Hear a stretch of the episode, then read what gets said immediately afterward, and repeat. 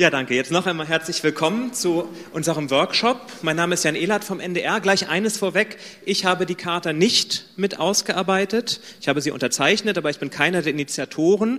Deswegen bin ich heute in der Rolle des Moderators und freue mich, wenn viele, die sie vielleicht auch nicht mit unterzeichnet haben, sich genauso beteiligen werden in dieser Diskussion. Denn die vier, die hier auf dem Podium sitzen, das sind Daniel Opper, der Projektleiter Bucerius Lepper der Zeitstiftung, Götz Hamann aus dem Wirtschaftsressort von der Zeit, wo er zuständig für Themen von unter anderem Internet und Lobbyismus ist, Janet Hofmann, Professorin für Politik und Internetpolitik, um es genau zu nehmen, hier an der Uni der Freien Universität in Berlin.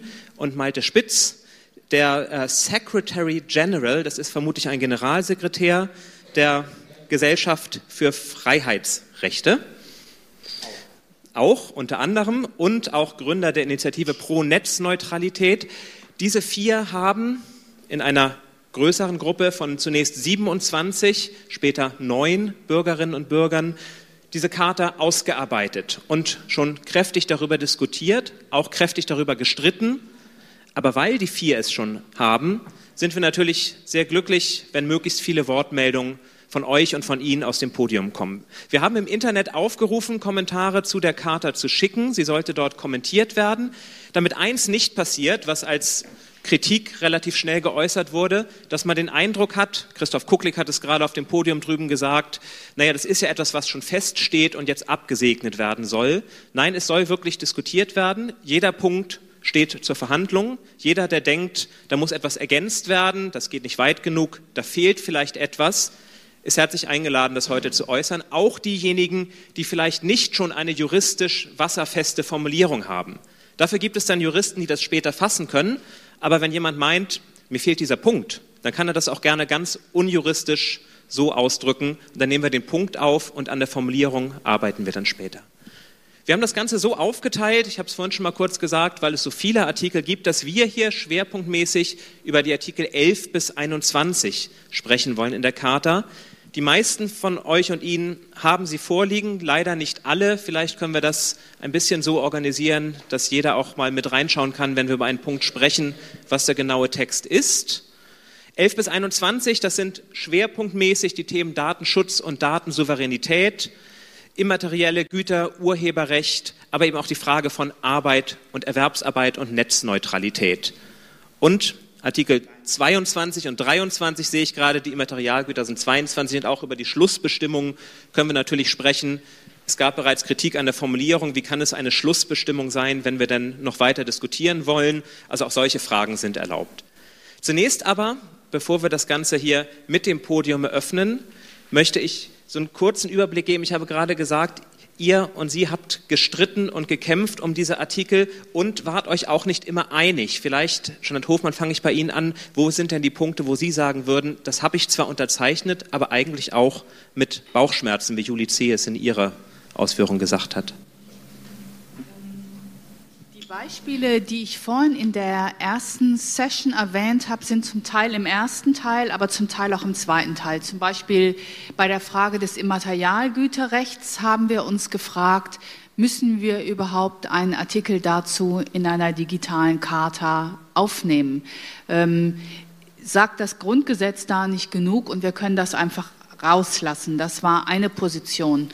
Und dann ist auch immer die Frage, wie man die verschiedenen Rechte, die im Immaterialgüterrecht zusammenkommen, wie man die gegen, also miteinander ausbalanciert und wie man das äh, formulieren soll.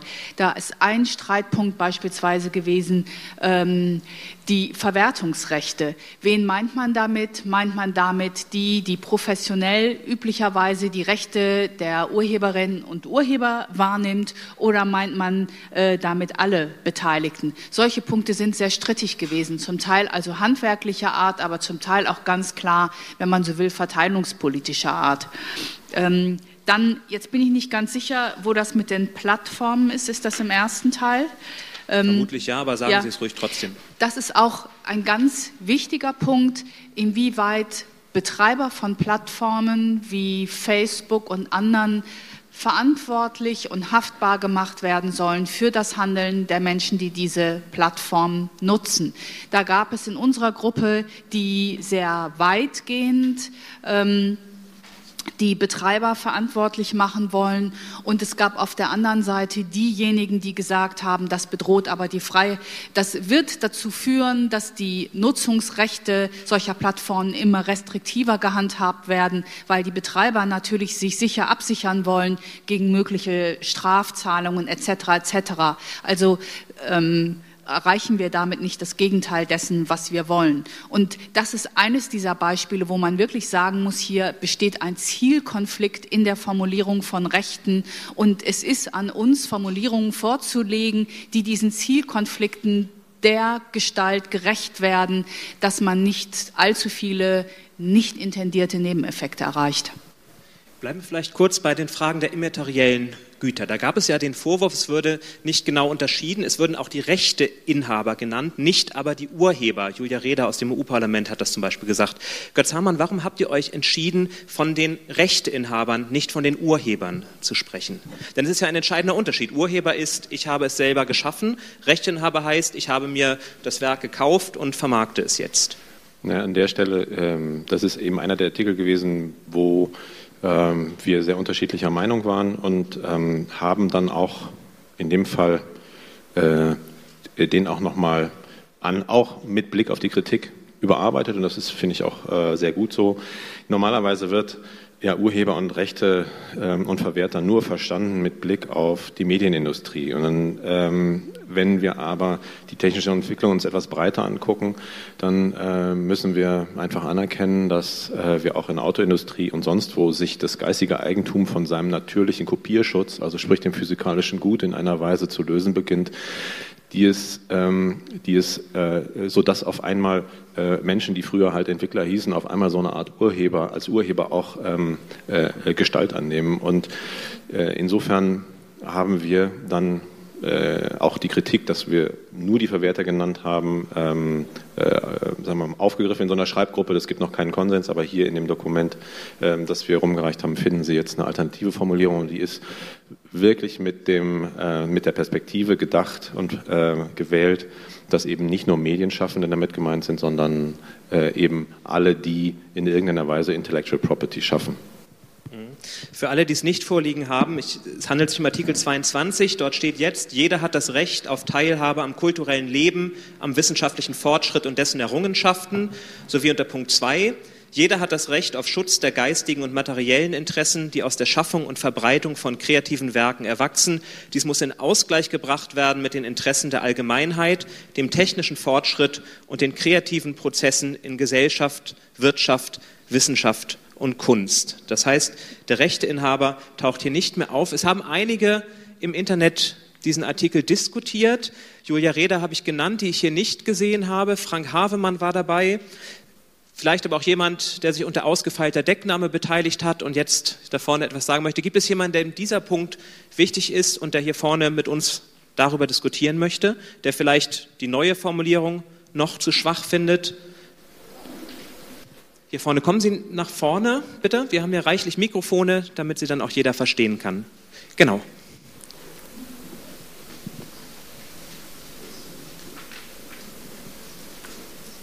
Und da dieses Mikrofon an ist, drücke ich es Ihnen gleich in die Hand und teste so lange, wie die anderen sind.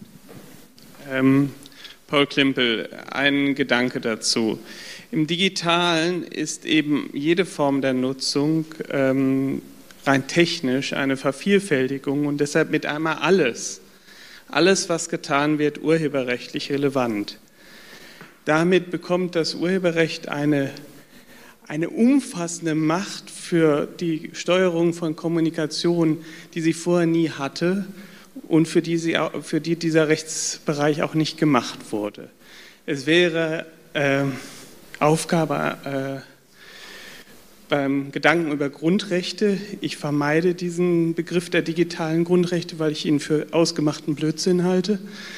Ähm, sich darüber Gedanken zu machen, wie man diese plötzlich überbordene Kraft eines für einen ganz anderen Bereich gedachten Rechtsgebiet zurückstutzen kann und ähm, andere Freiheitsrechte schützen kann. Ähm, das ist leider nicht wirklich ähm ausreichend geschehen. Etwas anderes hätte ich mir gewünscht, sogar die EU-Kommission denkt da weiter, das EU-Parlament, dass nämlich ganz klar festgelegt wird, dass durch den Prozess der Digitalisierung nicht das, was bereits gemeinfrei ist, wieder mit absoluten Rechten äh, belegt wird. Wir kennen in Deutschland die Diskussion um Retro-Digitalisierung und das wäre etwas, was man sehr klar ähm, und sehr eindeutig auch in ähm, so einem Diskurs hätte festlegen müssen. Es geht ja darum, das weiterzuentwickeln. Das klingt jetzt so defetistisch. Ja, wobei, klappt, ja. Mhm. Ja, also Wollen, genau, Malte. Genau, ich würde gerne darauf eingehen. A zum zweiten Punkt. Ähm, es gab bei uns eine große Debatte schon eigentlich von Anfang an, wie, spezifisch will man werden? Und die Frage quasi wird, kann die Gemeinfreiheit wieder aufgehoben werden, indem man gemeinfreie Werke digitalisiert und dann wieder den kompletten Schutzkatalog hat, äh, finde ich auch ein wichtiges Anliegen hielt ich aber für das Gesamtkonstrukt, mit dem wir quasi rangegangen sind, für einen Punkt, wo man sagen muss, das muss man später einfach gesetzlich lösen. Weil natürlich gibt es ganz viele Aspekte und da stimme ich dir bei dem ersten Punkt vollkommen zu, dass natürlich wir gerade in einer Situation leben, wo über das Argument Urheberrecht bzw. Rechteverwertung versucht wird, Kommunikation zu unterbinden, äh, zu verhindern oder äh, daraus Profit zu erzielen, wo man sagen würde, dass es vollkommen absurd ist. Und deswegen haben wir ja zum Beispiel dann im zweiten Vorschlag ja auch gesagt, es braucht einfach eine Interessensabwägung in der Ausgestaltung dann, äh, die halt auch den, äh, äh, die auch halt den technischen Fortschritt mit einbezieht. Und ich finde, das ist, wie gesagt, glaube ich, wo man bei vielen Punkten gucken muss, dass wir versucht haben, ein Allgemeinheitsniveau zu halten, ohne dass man quasi in ein 200 Seiten Dokument nachher kommt. Und ich würde sagen, wenn man selbst das, äh, diesen ganzen Bereich so ausformuliert, würde man schon auf 10, 20 Seiten kommen, wenn wir uns die Debatte der letzten 10, 15 Jahre dazu anschauen.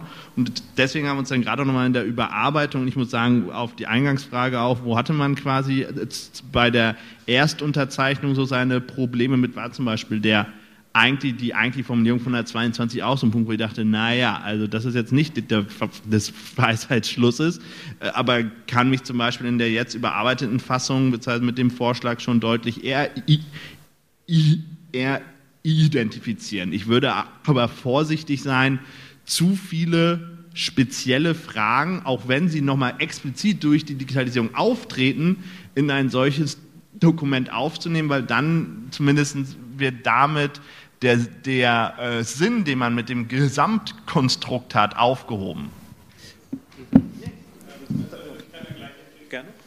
Also der Punkt der ähm, Retrodigitalisierung, der Aneignung von Gemeinfreiheit ist kein Nebenschauplatz. Das ist ein, ein Riesenbereich, der ähm, sozusagen des Raubens von Commons zugunsten von Privaten. Und wenn so etwas nicht eindeutig formuliert ist, und das hat man aus gutem Grunde wohl nicht eindeutig formuliert, es gibt ja durchaus auch entsprechende Interessenvertreter, die in dem Gremium mit sind, das, dann fehlt einfach an der Stelle wirklich etwas. Äh, das muss ich sagen, das ist, äh, das ist nicht einfach nur ein Redaktionsversehen und das ist auch nicht irgendwie ein urheberrechtliches Detail, sondern es geht darum, ob das, was kulturell unsere, unser Commons ausmacht, ob das privatisiert wird, ob das angeeignet wird über diesen technischen Umweg oder nicht.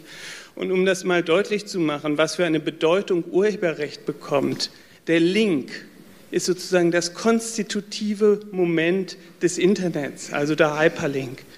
Und mit einmal wird so, sogar das, was sozusagen der Inbegriff von Kommunikationsfreiheit bedeutet, im rechtlichen Diskurs und in der Entscheidung des Europäischen Gerichts, äh, Gerichtshofs ausschließlich, ausschließlich unter dem äh, äh, Gesichtspunkt des Urheberrechts betrachtet und entsprechend, ähm, äh, ich möchte nicht sagen kriminalisiert, aber mit Prüfungspflichten äh, belegt, die jeder freiem äh, Diskurs zuwiderlaufen.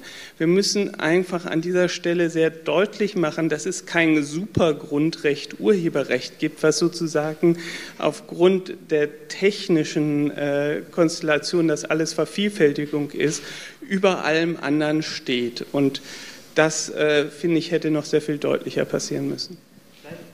Ergänzung oder vielleicht auch ein Widerspruch hier vorne in der Reihe, Supergrundrecht, Urheberrecht?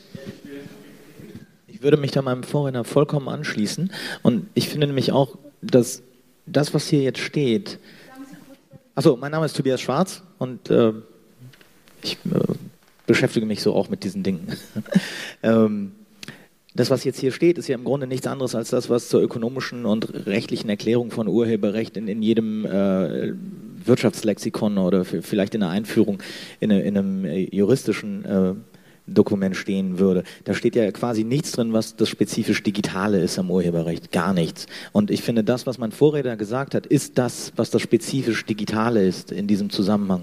Dass man nämlich vorsichtig sein muss, dass das Urheberrecht nicht alle anderen Dinge aushebelt. Und an der Stelle würde ich sagen, äh, gebe ich meinem Vorredner vollkommen recht, das steht da nicht drin. Und das muss da eigentlich rein. Mhm. Jeanette Hofmann. Ähm, ich würde in dem Zusammenhang gerne zu sprechen kommen auf eine Kritik, äh, die wir an unserem ersten Entwurf wiederum von juristischer Seite bekommen haben. Und da hieß es, das, was ähm, Texte wie solche Art von Katas ausmacht, ist, dass sie beständig bleiben über längere Zeit. Und deshalb müssen sie möglichst technikneutral formuliert werden und von den Rechten der Bürger ausgehen. Deshalb, äh, wenn wir über konkrete technische Maßnahmen wie Retro-Digitalisierung sprechen, dann unterlaufen wir dieses Prinzip. Und deshalb ich, bin, ich sympathisiere mit dem Anliegen, also vor allen Dingen dem, dass Werke, die inzwischen gemeinfrei geworden sind, auch gemeinfrei bleiben sollten. Und ich kann mir gut vorstellen, dass man eine Formulierung findet, die nicht auf diesen speziellen technischen Vorgang eingeht, sondern das Grundprinzip formuliert. Und wenn äh, Sie äh, ähm, oder äh, Paul eine Formulierung vorlegt, dann nehmen wir die gerne hier auf. Wir haben ja sogar eine extra Spalte dafür vorgesehen. Daniel. Das wollte ich vielleicht ganz kurz einmal zum Verfahrensvorschlag auch einschieben, nochmal deutlich machen, weil da schwang gerade so ein bisschen der Vorwurf mit, das hätte vielleicht jemand oder ein Teil der Gruppe bewusst, weil das ein sehr wichtiger Aspekt, finde ich, auch ist mit der Retro-Digitalisierung, hätte ein Teil der Gruppe verhindert, dass das drin steht. So war es überhaupt nicht. Wir haben das gar nicht, wir haben das nicht zu Ende diskutiert und es war der Aspekt von der Hofmann, dass wir erstmal nach den Allgemeinplätzen, nach, nicht nach den Allgemeinplätzen, nach den, nach den allgemeinen Grundprinzipien gesucht haben. Das, dieser Aspekt ist davon aber noch nicht ausreichend erfasst.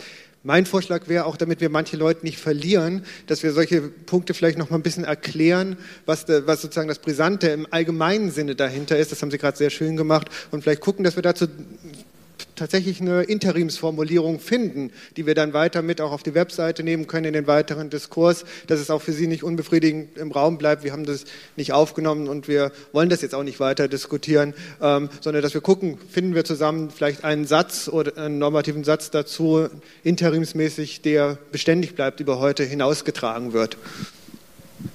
Das können wir gerne versuchen. Hat einer von Tobias Schwarz, haben Sie den Satz zufällig schon perfekt?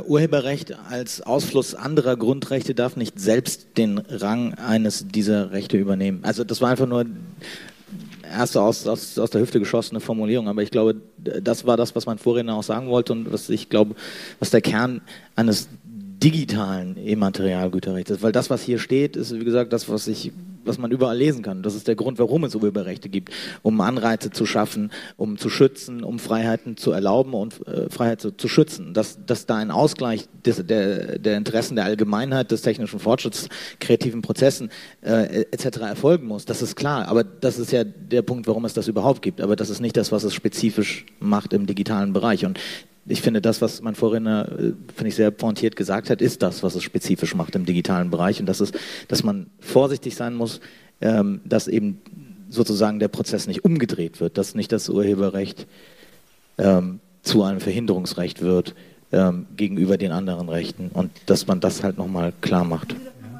Was ich geschrieben habe, ähm, das Urheberrecht als Ausfluss anderer Grundrechte darf nicht selbst den Rang eines der, dieser Rechte übernehmen. Also das, das war jetzt noch nicht da hier auf meiner Formulierung. Schon, Herr, ist das ein Satz, mit dem Sie sich anfreunden könnten oder geht das nicht weit genug? Äh, ja, das geht schon in die Richtung. Äh, ich möchte das einfach an einem deutlichen, also einem Beispiel deutlich machen. Ähm, ähm, die, es geht darum, dass äh, andere Rechte und andere Interessen geschützt bleiben und nicht durch das Urheberrecht ausgehebelt werden. Vergleichen Sie ein Buch. Sie kaufen ein Buch, Sie erwerben dieses Buch. Sie können dieses Buch ausleihen, Sie können dieses Buch verkaufen, Sie können ähm, dieses äh, Buch vererben, Sie können mit diesem Buch machen, was Sie wollen. Das war Ihre Rechtsposition im Analogen. Keiner hat gefragt, wie viele Leute dieses Buch gelesen haben. Im digitalen ist das ganz anders. Da werden Sie als Käufer eines sogenannten E-Books, was nämlich kein Buch ist, nämlich enteignet. Sie bekommen nur eine sehr, sehr eingeschränkte Lizenz der Nutzung. Sie dürfen das niemandem anders geben. Sie dürfen es auch nicht vererben. Sie können damit nicht machen, was Sie wollen. Sie können es auch nicht verkaufen oder verleihen. Also hier bewirkt ähm, das Urheberrecht in sozusagen ähm, im Schulterschluss mit den, der technischen Notwendigkeit der Vervielfältigung im Digitalen, dass ähm, sinnvolle Freiheitsrechte von Nutzern sozusagen ausgehöhlt werden. Und das zu verhindern, muss auf jeden Fall auch Sinn einer solchen Formulierung sein. Ich sehe hier teilweise zustimmendes Nicken. Götz Hamann, Janet Hofmann, einverstanden? Ich hatte nur kommentiert, dass das inzwischen nicht mehr sich allein auf kulturelle Werke bezieht, sondern auch auf wirtschaftliche Beziehungen. Weiß ich, der Besitzer eines Traktors darf den selber nicht mehr reparieren, weil er nur eine Nutzungslizenz für die Software hat, die den Traktor antreibt. Also insofern ist das ähm, tatsächlich ein großes Problem äh, für weite Teile ähm, des Wirtschaftslebens geworden. Es die Softwarelizenzen, die wir heute haben, ähm, geben sehr viel Rechte an die Rechteinhaber der Softwarelizenzen und höhlt die Rechte der Käufer aus. Und im, also in der Landwirtschaft wird das ein Riesenproblem. Aber ich würde sagen, ich glaube, es auch da ein bisschen anschließend, ich glaube, dass es eher was wäre, wenn man, was man wenn formulieren müsste in Artikel 17 rein, weil das ist nicht nur eine reine Materialgüterfrage, sondern ist quasi auch eine Frage von Zugang, Wettbewerb und so weiter. Ähm, und dass man da vielleicht nochmal in den 17, den ich da eigentlich auch schon eine ganz gute Grundlage für finde, dass man da schaut, wie kann man den noch quasi weiter formulieren, um da diese Verbraucherinteressen mit aufzunehmen, sage ich jetzt mal, beziehungsweise da nochmal die Interessenspiegelung, die weitergeht als nur äh, was im Artikel 22 abgedeckt ist, aufgreift. Äh, wie gesagt, ich hätte so gesagt, dass ein Teil der Punkte zum E, das war der Hintergedanke zumindest, als ich damals mit an diesem Artikel 17 mitgearbeitet habe, dass man das damit reinnimmt, also A, Zugang zu den Dingen, äh, dass man quasi Marktmissbrauch verhindern will, was man sagen kann, vielleicht schon zum Teil vorliegt bei bestimmten E-Book-Formaten und Plattformen. Ähm, wie gesagt, aber wenn, würde ich eher überlegen, dass man dort eine Formulierung mit aufnimmt. Artikel 17, wie viele haben jetzt keinen Text vorliegen, damit ich weiß, okay, das sind doch einige. Artikel 17 äh, schließt, geht um Pluralität und Wettbewerb und da heißt es, in der digitalen Welt sind Pluralität und kulturelle Vielfalt zu gewährleisten. Offene Standards sind zu fördern, marktmissbräuchliches Verhalten ist wirksam zu verhindern. Eine Kritik an diesem Punkt war unter anderem auch, dass da Begriffe wie Markt und Wettbewerb mit reinkamen, wo einige im Internet schrieben auf der Diskussionsplattform, das hat in einer Charta nichts zu suchen. Vielleicht nehmen wir diesen Artikel, wenn Malte Spitz ihn schon aufgreift, gleich mit dazu. Kann man die beiden Ihrer und eurer Meinung nach zusammenfassen oder ist das ein Punkt, den man vielleicht selber noch ein bisschen weiter konkreter fassen müsste?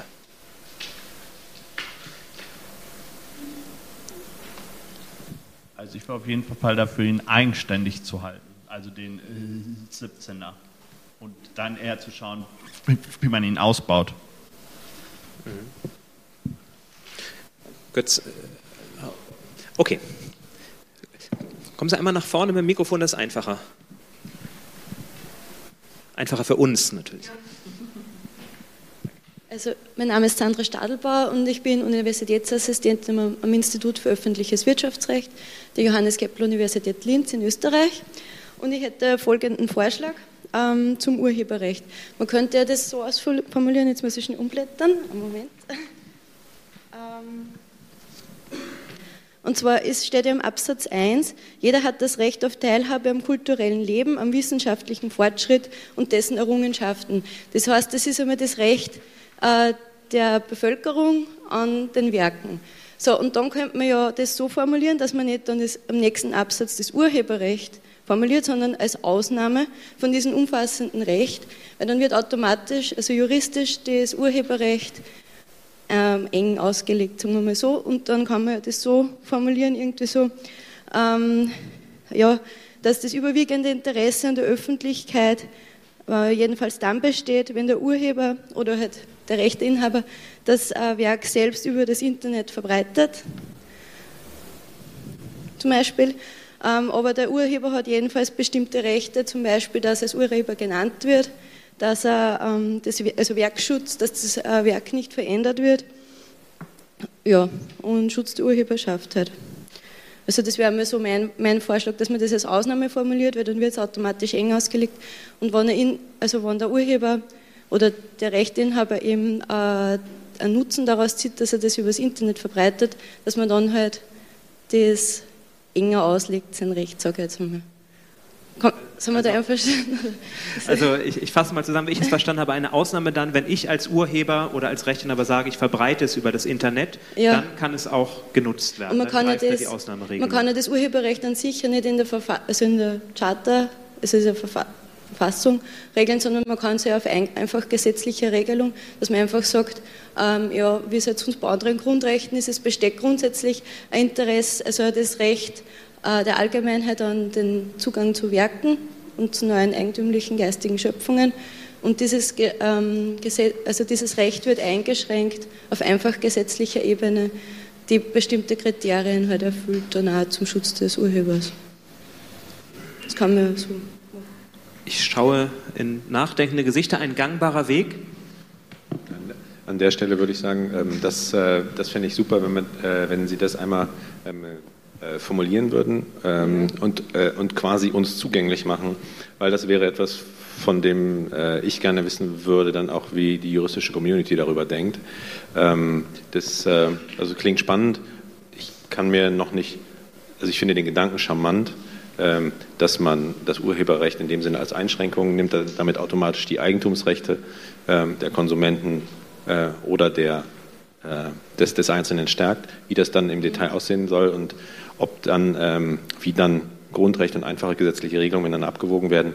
das wäre auf jeden Fall ein spannender Punkt für die weitere Diskussion, finde ich. Vielen ja, Dank. Ich werde mir das überlegen und äh, ich habe aber noch nicht herausgefunden, auf was für eine Homepage ist das bei digitalcharta.eu. Kann man das dann, okay, gut werde ich mir was überlegen. Es war jetzt nur ganz spontan so ein Einfall. Super, danke für den spontanen Einfall. Jeanette Hofmann hat das Mikrofon in die Hand genommen. Ähm, ich wollte nur sagen, dass ich äh, das vollkommen richtig finde, dass man den Sachverhalt stärker eingrenzt, weil tatsächlich, das ist ja vollkommen richtig, er jetzt so formuliert ist, äh, als ob er der Paragraph völlig unabhängig von Digitalisierungsprozessen ähm, gilt. Und wir wollen ihn ja tatsächlich auf digitale Sachverhalte beziehen. Und deshalb ist die Formulierung, dass es sich um Werke handeln muss, die elektronisch oder übers Internet übertragen werden, den finde ich angemessen.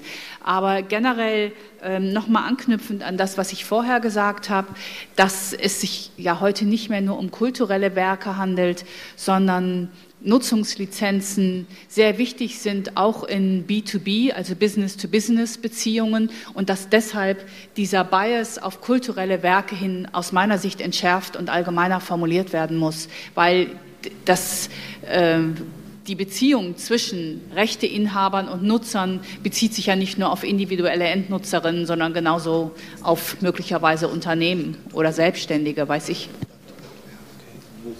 Wobei, nee, sag erstmal. Kleinen Moment, da hinten versteht man sonst nicht. Ähm, auch das, was auch die äh, Vorrednerin aus, äh, aus Österreich gesagt hat, ähm, dass der, die Wirkungsrichtung klar bleibt in dieser Geschichte. Das Urheberrecht ist ein spezielles Recht, das Grundrechte in Ausgleich bringen soll, die zum Teil konfligieren.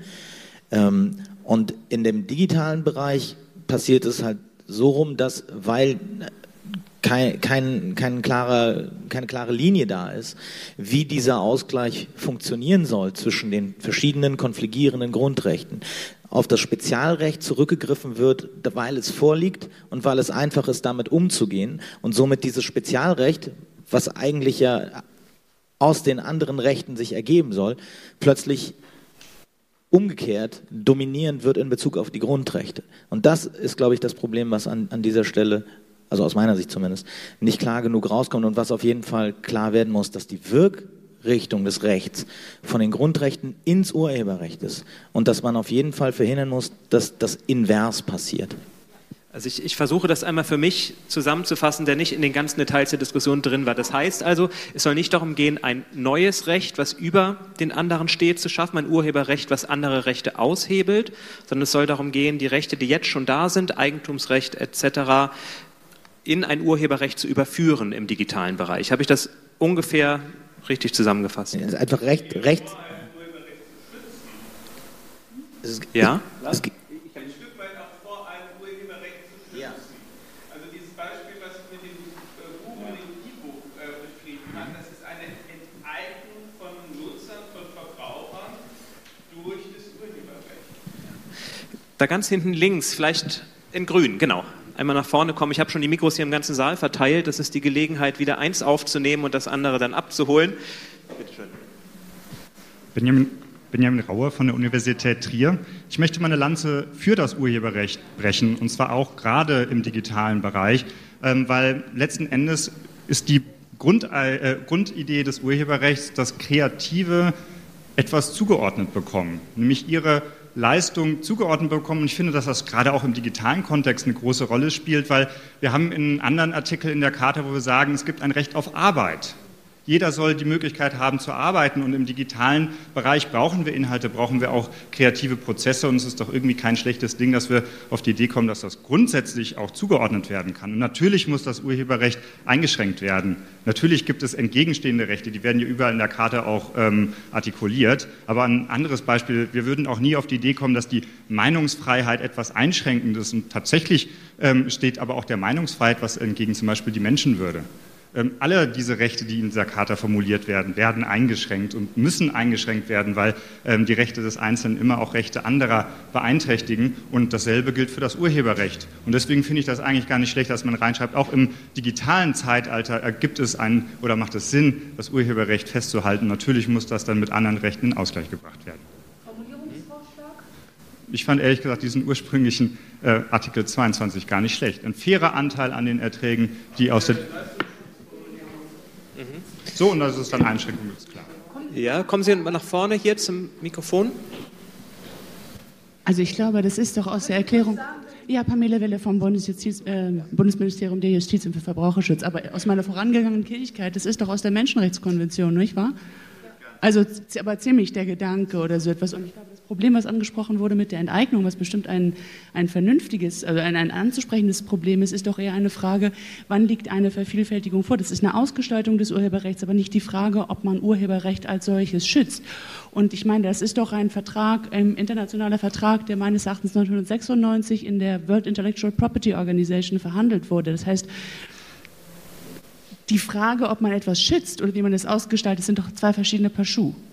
Meines Erachtens. Ich habe keinen konkreten Formulierungsvorschlag, sondern ich wollte einfach mal sagen, dass dieser Text recht nah an etwas dran ist, was eine aus meiner Sicht sehr fundierte Basis darstellt. Vielen Dank dafür. Ich hatte ja auch versprochen, dass man auch ohne wetterfestes oder wasserdichtes Formulierungs äh, wasserdichte Formulierungsidee hier etwas sagen kann. Insofern danke dafür, Malte Spitz. Es gibt Protest? Jein. Ähm, Ja, stimmt. Die äh, Formulierung da in der zweiten Spalte jetzt Überarbeitung ist angelehnt an die Formulierung einer äh, an den allgemeinen Menschenrechten der Vereinten Nationen von 1948, aber hat schon hier und da ein paar wörtliche Änderungen, die wir aufgenommen haben, aber es ist vom Ansatz her ähnlich und ist damit auch, würde ich sagen, schon mal auch eine andere Formulierung und zum Teil sogar auch eine weitergehende Formulierung, als wir zum Beispiel in der EU, EU Grundrechtecharta haben. Ähm, auch wenn ich äh, selber persönlich eine ganz klare Position hier vertrete und auch die letzten Jahre vertreten habe und dafür auch häufig äh, nicht nur äh, Zuspruch erhalten habe, sage ich es mal so. Der Hintergedanke bei diesem Arbeitsprozess an diesen einzelnen Artikeln war schon aus dem Verständnis heraus, dass man versucht, bestimmte Debatten der letzten 10, 15 Jahre, die wir ja schon x-fach geführt haben, man erinnert sich irgendwie an die Debatte 2011, 2012 darum, irgendwie der, äh, der Ausraster von hier, wie heißt der? Äh, nicht, nein, ähm, ach, wer heißt der Musiker? Egal, fällt mir gleich wieder ein. Äh, der da im bayerischen Rundfunk einmal ausgerastet ist gegen die, gegen die Piratenpartei damals. Ähm, wie gesagt, also ich sag mal, das sind ja Diskussionen, die wir versucht haben auch abzubilden. Und äh, ich sag mal, für jemand, der da ein sehr, sehr weitreichendes, progressives Verständnis von hat, wo ich mich eigentlich auch zu einschließen würde, wird natürlich mit einer Formulierung, die man da auch in der Abwägung äh, dann trifft, nie zufrieden sein. Äh, das muss man, finde ich zumindest, im Hinterkopf behalten. Das heißt nicht, dass man selber eine andere Position vorschlagen und vertreten sollte. Äh, würde ich mir auch wünschen. Äh, aber ich, ich sag mal, das war auch ein bisschen die Diskussionskultur und da würde ich dem Vorwurf, der vorhin kurz mitspielte bei Paul, dass man bestimmte Sachen vielleicht nicht formuliert hat, weil da irgendwelche Leute gesagt haben, ist nicht. Nein, aber man hat schon versucht, eine Diskussion auch wiederzuspiegeln, wie sie in der gesamten quasi Breite ist, wie man sie auch vielleicht führen könnte, wenn man beim, keine Ahnung, wenn man ein solches Podium auf der Frankfurter Buchmesse abhalten würde und jetzt nicht auf der, auf der Republika sitzt, beziehungsweise irgendwie im letzten Jahr im Dezember bei dem, bei der Urheberrechtskonferenz gewesen wäre. Also ich sag mal, das ist schon, sag jetzt mal, hier und da auch ein, auch ein Selbstverständnis, wo ich nicht immer 100% mit glücklich bin, aber ich finde es trotzdem sinnvoll, um endlich an manchen Dingen auch ein paar Schritte weiterzukommen. Weil, ich sag mal, wie gesagt, würden wir jetzt hier an einem anderen Ort sitzen, da wäre diese Formulierung schon viel zu weit rein, weil viel zu viele Ausnahmen drinstehen und viel zu viele, viel zu viele, viel zu viele Schranken daraus ableitbar wären. Ähm, also das will ich einfach nur zu aufrufen, dass man versucht, die Diskussion auch so zu verstehen, dass man zumindest in Ansätzen einen Ausgleich auch versucht ab, abzubilden.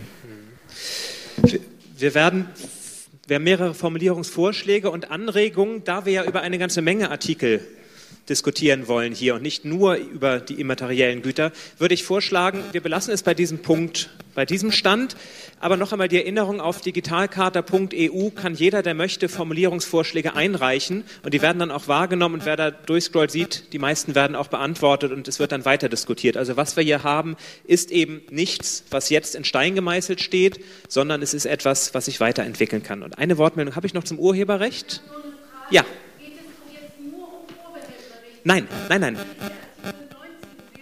Mhm.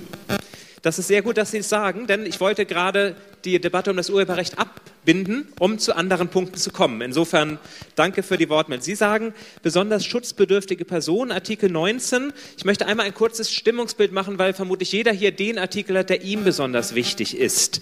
Und ne, dass wir einmal schauen, wie es aussieht mit den Artikeln, die wir haben. Artikel 19, besonders schutzbedürftige Personen. Wer möchte darüber möglichst intensiv diskutieren? Bitte einmal aufzeigen. 3, 4. Dann haben wir den Artikel 20, da geht es um die Bildung. Jeder hat ein Recht auf Bildung, die ein selbstbestimmtes Leben in der digitalen Welt ermöglicht. Wer möchte diesen Artikel diskutieren? Bildung scheint nicht besonders interessant zu sein. Ich sehe keine Hände. Der Artikel Arbeit. Arbeit bleibt eine wichtige Grundlage des Lebensunterhalts und der Selbstverwirklichung, heißt es in Artikel 21.1. Das sind auch eine ganze Menge. Über die Immaterialgüter haben wir gesprochen. Wer möchte über die Schlussbestimmung sprechen? Ja, okay. Also doch auch ein Punkt für die Bildung. Das ist gut. Ein paar Bildungsbürger sind heute also auch hier. Das heißt doch vielleicht aber, dass der einfach mal Konsens ist. Ja, ja, klar. Ne? Nur um zu gucken, nicht, dass nachher alle sagen, wir wollten aber unbedingt über zwölf reden und wir haben das gar nicht aufgenommen. Lasst uns das einmal kurz durchgehen und dann versuchen wir möglichst viele Punkte noch anzusprechen. Können wir nochmal zurück dann auf die ersten, also elf? Da genau, das machen wir jetzt. Mhm. Also gehen wir rückwärts, Pluralität und Wettbewerb, Artikel 17. Wem ist das besonders wichtig? Eine Aufzeichnung da hinten. Die Netzneutralität, die zu gewährleisten ist, Artikel 16. Das sind auch eine ganze Menge. Fünf habe ich gezählt. Artikel 15, da geht es um den freien Zugang. Jeder Mensch hat das Recht auf freien, gleichen und anonymen Zugang zu Kommunikationsdiensten, ohne dafür auf grundlegende Rechte verzichten zu müssen. Das Internet ist Bestandteil der Grundversorgung. Das sind, na, ich glaube, eine ganz, richtig hoch aufzeigen bitte weiter hinten, damit wir es hier sehen. Mhm. Dann gibt es einen Artikel zu den Wahlen. Das Recht an Wahlen und Abstimmungen teilzunehmen darf nicht an den Zugang zu digitalen Medien gebunden sein. Fünf. Zur Datensicherheit. Jeder hat ein Recht auf Sicherheit von informationstechnischen Systemen und der durch sie verarbeiteten Daten. Dabei ist höchstmöglicher Schutz zu gewährleisten. Datensicherheit einmal aufzeigen. Ja, je länger wir warten, desto mehr werden es immer. Auch aufzeigen. Und die informationelle Selbstbestimmung haben wir als Artikel 12. Die Unversehrtheit, Vertraulichkeit und Integrität informationstechnischer Systeme ist sicherzustellen. Ja, ich glaube, wenn ich jetzt nochmal nach Bildung frage, zeigen wahrscheinlich auch ganz viele auf. Es kommt immer so tröpfelnd. Das waren auch etwa acht. Und ein Punkt, wo wir Internet die meisten Kommentare hatten. Bin gespannt, wie das hier ausfällt. Datenschutz und Datensouveränität. Jeder hat das Recht auf den Schutz seiner Daten und die Achtung seiner Privatsphäre. Gut, das gibt insgesamt ein Bild, dass eigentlich fast alle Punkte einigermaßen gleich stark sind. Wir haben noch die 18 Artikel 18, Entschuldigung, das Recht auf Vergessenwerden. Jeder Mensch hat das Recht auf einen digitalen Neuanfang. 5. Mhm. Es geht darum, dass im Internet Dinge gespeichert werden und nicht gelöscht werden können. Das Internet vergisst nicht und dass es die Möglichkeit gibt, dass Sachen eben Daten in Datenbanken, aber auch im öffentlich zugänglichen Netz gelöscht werden können und dürfen. Lass uns doch vielleicht hinten anfangen. Bei der Arbeit, da gab es viele Wortmeldungen und ich glaube auch einen Beitrag noch aus dem Publikum von Verdi. Das ist, das ist richtig. Wir kommen zur Arbeit, das ist versprochen, aber ich würde jetzt doch gerne anfangen mit dem, wo die meisten aufgezeigt haben und die Arbeit dann als zweites machen, wenn das in Ordnung ist. das ist nämlich Artikel 15, der freie Zugang. Jeder Mensch hat das Recht auf freien, gleichen und anonymen Zugang zu Kommunikationsdiensten ohne dafür auf grundlegende Rechte verzichten zu müssen. Das Internet ist Bestandteil der Grundversorgung, heißt es da. Wir können es jetzt auch hier oben lesen und in Punkt 2, jeder hat das Recht auf eine nicht personalisierte Nutzung digitaler Angebote. Da gab es im Vorfeld besonders an der Formulierung des anonymen Zugangs Kritik, dass gesagt wurde, aber man braucht das ja vielleicht auch, um Hasskommentare und anderes zurückverfolgen zu können, um eine bessere Kultur zu machen. Was für Kritikpunkte, was für Anregungen gibt es aus dem Podium von all denen, die eben aufgezeigt haben und vielleicht auch von anderen? Jetzt traut sich keiner. Hier vorne, Sie einmal nach vorne. Ja, vielen Dank. Ähm, mich würde ein Paragraph interessieren, Annette Mühlberg, ähm, Punkt 2, also wenn ihr hoch und runter zittert, okay. Jeder hat das Recht auf eine nicht personalisierte Nutzung digitaler Angebote. Ist ja extrem interessant. Meine Frage ist, ist das jetzt äh, rein auf Kommunikationsdienste bezogen oder ist das auch etwas, deshalb bin ich mir nämlich etwas unsicher und habe mich dann mit zögernder Hand an mehreren Stellen gemeldet, weil ich finde eins extrem wichtig, dass man Dienstleistungen der Grundversorgung, also das wäre nicht nur Kommunikationsdienste, Dienstleistungen, sondern überhaupt, ob wenn ich mir Essen bestellen muss, weil ich nicht mehr, weil es den Supermarkt gar nicht mehr gibt um die Ecke, weil alles nur noch online geht, dann möchte ich dieses Essen bestellen können, ohne dass man weiß, wer ich bin, etc. Also das heißt, ich möchte nicht eine, eine Liste haben von meinen Einkaufsdiensten und die dann wieder zusammengefasst wird bei Oracle etc. und wieder zum Verkauf angeboten und so weiter. Also das heißt, äh, diese Art von Dienstleistungen der Grundversorgung. Also wo sozusagen, das kann man, muss man auslegen, ist schwierig zu sagen. Äh, da reicht mir dieses ganze Opt-in, Opt-out-Zeug überhaupt nicht, weil das Problem ist ja, ich habe nur die Opt-in-Möglichkeit, wenn, wenn ich was zu essen haben will, ja, oder, ein, oder andere Sachen kaufen will. Insofern bin ich nicht ganz sicher, ob es das sieht so aus, als wäre das der richtige Punkt. Ich bin aber unsicher, ob das der Artikel 15 ist oder ob es dann doch weiter hoch. Das ist ein bisschen blöde hier, wenn, wenn man mit dem Zettel drehen muss. Ähm, oder ob es halt doch äh, dann ähm, zu informationeller Selbstbestimmung gehören würde oder sogar noch weiter drüber äh, zu den Persönlichkeitsrechten. Mhm. Vielleicht sage ich kurz was dazu. Also ich glaube, das ist ein gutes Beispiel für die für den Aspekt, dass es meistens in der Realität da nicht so einfach ist. Weil wenn Sie Lieferando nicht verraten, wer Sie sind, kann das Essen Ihnen auch nicht zugestellt werden. Ich glaube, hier geht es mehr, also Sie müssen den Dienst personalisiert nutzen, um das Essen faktisch zu bekommen. Es geht natürlich um die Frage, weiß ich, dann, ähm, was, was macht Lieferando, was darf Lieferando mit Ihren Daten dann machen, ähm, die Sie gegeben haben, damit Sie den Service nutzen können. Das wäre dann eher eine, meiner Meinung nach eine Frage des Datenschutzes. Vielleicht eine Ergänzung erst noch. Genau, also ich sage mal, dass bestimmte Daten quasi verarbeitet werden, ist logisch. Das ist die Natur der Sache. Die Frage ist quasi die Weiternutzbarkeit dieser Information. Kann dann quasi, also sag jetzt mal bei dem Lieferdienst quasi Beispiel. Äh, du brauchst zum Beispiel Zahlungsmöglichkeitsoption. So, äh, du brauchst auch in irgendeiner Weise eine Anschrift dafür. Du brauchst vielleicht auch ein Zeitfenster, was du angibst, was natürlich Aussagen darüber machst, äh, bist du jemand, der eher morgens zwischen 6 und 8 seine Pakete annimmt oder eher zwischen 22 Uhr und 12 Uhr nachts. Ähm, ich glaube, es geht da eher, würde ich jetzt vermuten, äh, in den Bereich von Artikel äh, 6 hinein, nämlich das ganze Thema Profiling zum einen wenn es darum geht, die Daten zusammenzuführen für den Weiterverkauf. Wenn es aber um den anderen Bereich geht, wo ich eher vermuten würde, du hingehen möchtest, nämlich zu sagen, es braucht bestimmte Bereiche unseres Alltagslebens, da, da darf es keine Ausgrenzung geben, sage ich jetzt mal so ganz platt formuliert.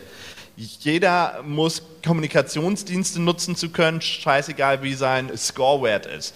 Äh, jeder muss, äh, keine Ahnung, einen Handyvertrag bekommen können, zumindest vielleicht einen, wo man nur im Voraus bezahlen muss, wie halt äh, äh, Prepaid-Karten, ohne dass man ausgeschlossen wird. Jeder muss überhaupt einen Zugang erhalten. So, also quasi, wenn es darum geht, diese, diese Zugangseinschränkung abzubauen, ähm, dann ist das schon was, wo ich sagen würde, das kommt rein in den 15er äh, weil das ist wirklich der freie, gleichberechtigte Zugang, sage ich jetzt mal.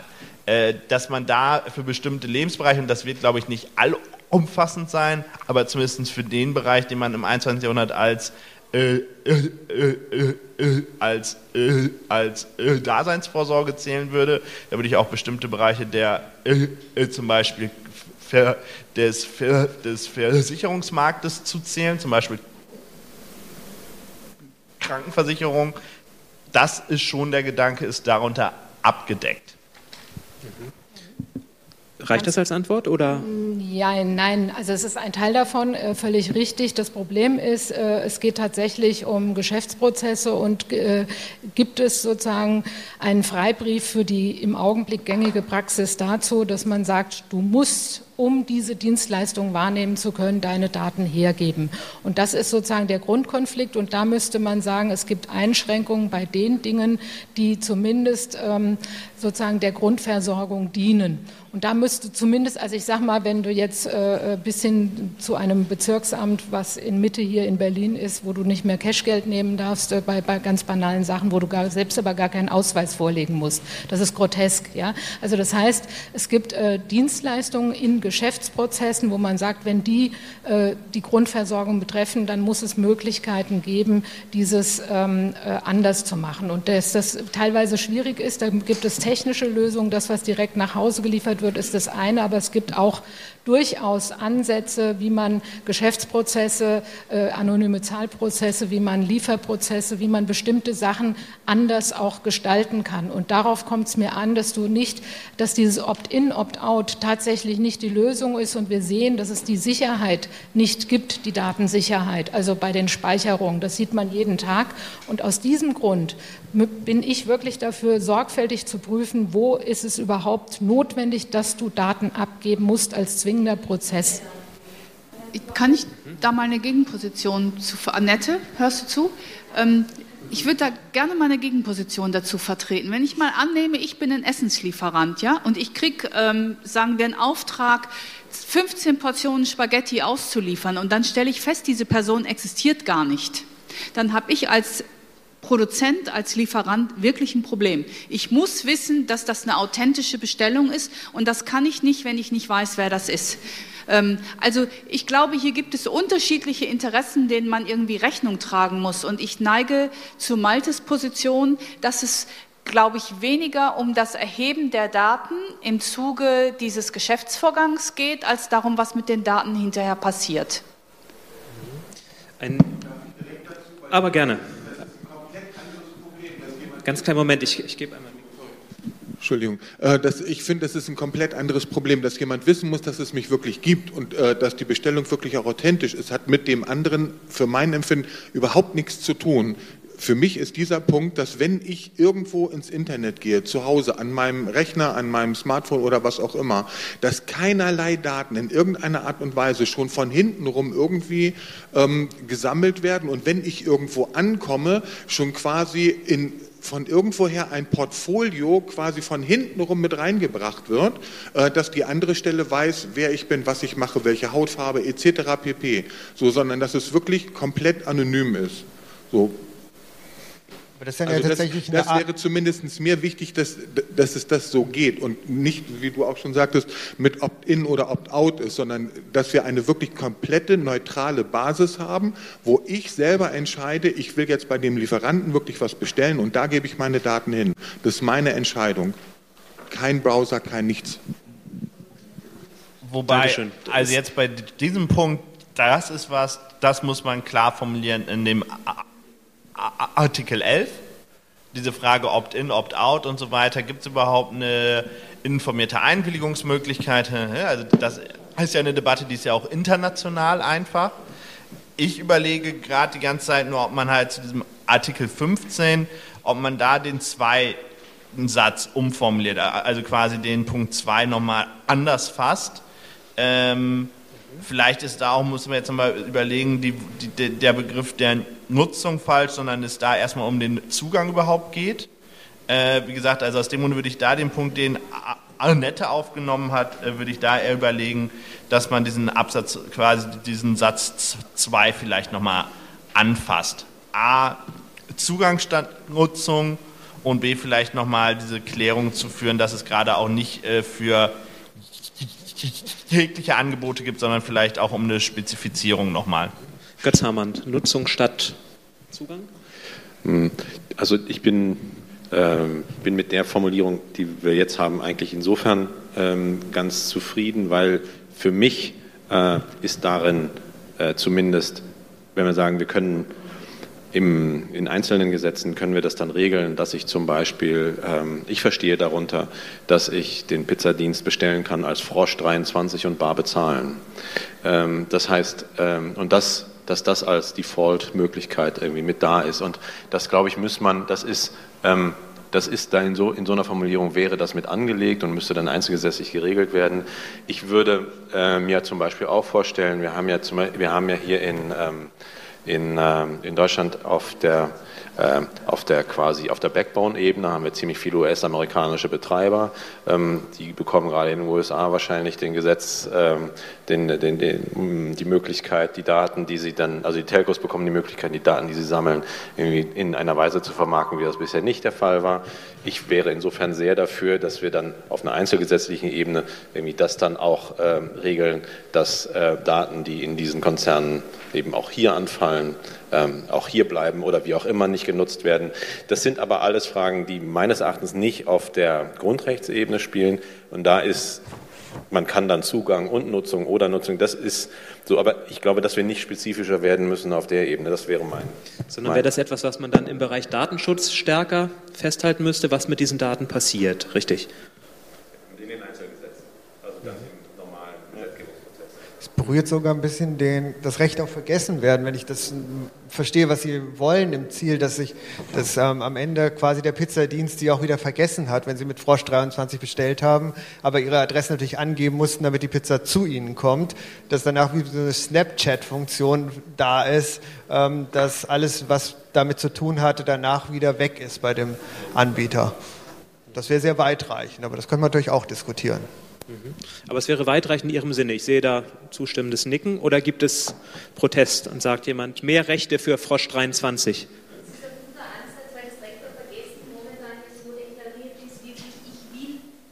digital sterben, ja, das ist so recht auf vergessen. Aber das in kleinen Stücken, Bits and Pieces zu denken, äh, nämlich wirklich nur für die einen, für die für den einen Bestellvorgang, für die äh, eine Aktion, die ich online setze, im Sinne eines Opt-out auf Vergessen, ja, ist, finde ich, ein guter, denkbarer Ansatz.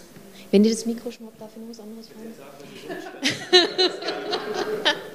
Okay, äh, ich habe nämlich noch, also ich bin die Gisela, bin eine einfache Bürgerin, bin keine Juristin, deswegen eine Verständnisfrage zum Thema freier Zugang.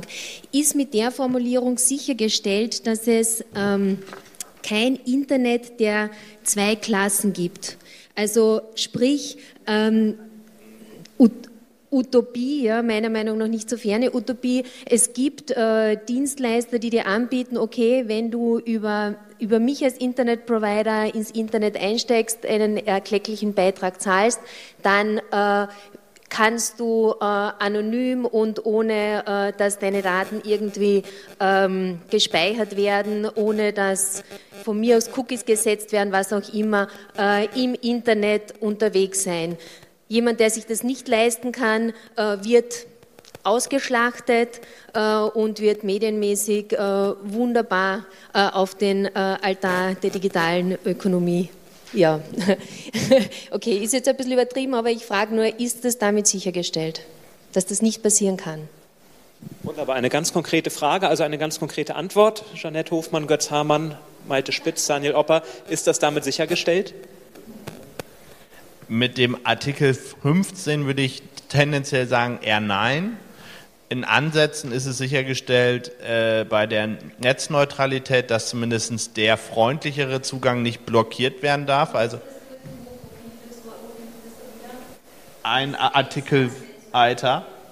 Nee, wie gesagt, bei der Netzneutralität, das setzt natürlich voraus, dass man weiß, was ist das Konzept der Netzneutralität, logisch. Ähm, aber das ist schon, sage ich jetzt mal, die Aussage hier, dass, äh, wie gesagt, es keine Diskriminierung geben soll. Das gibt es ja auch noch irgendwo weiter vorne, das müsst ihr gleich nochmal schauen. Mhm. Ähm, und der andere Punkt ist natürlich schon, dass es in bestimmten Bereichen, und da kommt es jetzt wieder eher auf die Artikel 10, 11, 12 drauf an, würde ich sagen, ähm, man bestimmte Praktiken auch einfach vielleicht unter, unter sagen muss. Also diese Frage, das haben wir auch diskutiert, das haben wir dann jetzt nicht weiter aufgegriffen im Artikel 11, letztendlich diese Frage der Unveräußerlichbarkeit von Daten ist da ja zum Beispiel ein Aspekt, dass man halt sagen kann, du kannst nicht verlangen quasi, wenn du alle Daten von dir einfach abgibst und dafür kriegst du dann 5 Euro preiswerteren Zugang und wenn du 10 Euro zusätzlich zahlst, kriegst du einen voreingestellten, datenschutzfreundlichen Internetzugang so ungefähr. Ähm, das ist wiederum ein Aspekt, den muss man sowohl beim äh, äh, beim äh, äh beim äh, äh, beim Datenschutz klären. Das ist in Aspekten der Diskriminierungsfreiheit in der Netzneutralität drin. Und man kann es zumindest beim Artikel 15 daraus ableiten, dass man sagt, jeder hat den gleichen und den anonym, anonyme Zugangsmöglichkeit. Ähm, also ich würde sagen, insgesamt wäre dieses Beispiel darunter schon zu fassen, wenn man jetzt die, die kompletten verschiedenen Artikel zusammenfasst, aber es gibt keinen einzigen einzelnen Artikel, der das explizit sagt. Aber ich würde sagen, insgesamt ist die Frage schon dadurch eigentlich abgedeckt. Mhm. Also zusammengefasst, die Befürchtung von Gisela würde mit dieser Charta verhindert werden. Kann man das so sagen? Das ist zumindest das Ziel. Mhm. Über den Punkt der Arbeit wollten wir sprechen, es sei denn, es gibt jetzt Proteste und jemand sagt, zu diesem Punkt möchte ich auch noch etwas beitragen. Sonst auch nochmal die Erinnerung, auch gerne schriftlich, wenn einem später noch was einfällt. Zur Arbeit, das ist Artikel 21 für alle, die es vorliegen haben. Dort gibt es drei Unterpunkte und gleich bei dem ersten Arbeit bleibt eine wichtige Grundlage des Lebensunterhalts und der Selbstverwirklichung. An diesem Punkt hat sich schon gleich viel Kritik geäußert, dass man gar nicht davon ausgehen kann, wir sprechen über Utopien und Dystopien in der Zukunft, dass Arbeit das tatsächlich bleiben wird. Und was macht man mit der Freizeit, die dann passiert?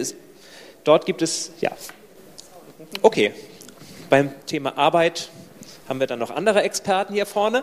Und bitteschön, Ihre Meinung dazu. Mögen Sie einmal nach vorne kommen oder?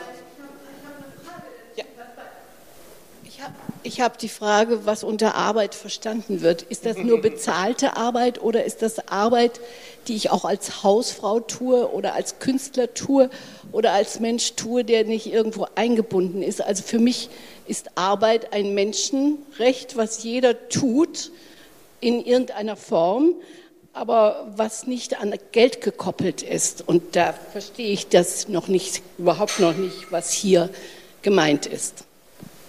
Damit waren Sie nicht allein. Das ging einigen so, dass Arbeit nicht genau gefasst wurde. Erwerbsarbeit war einer der Vorschläge, die stattdessen kommen sollten. Wäre das etwas, was man als Formulierung aufnehmen könnte, statt Arbeit, Götz Hamann? Das ist auf jeden Fall, ähm, genau diese Arbeit ist gemeint gewesen.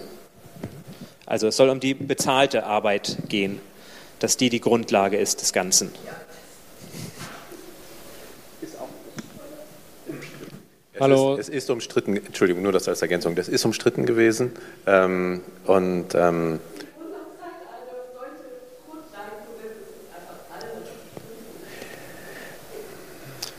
so. Äh, Sebastian von der Piratenpartei.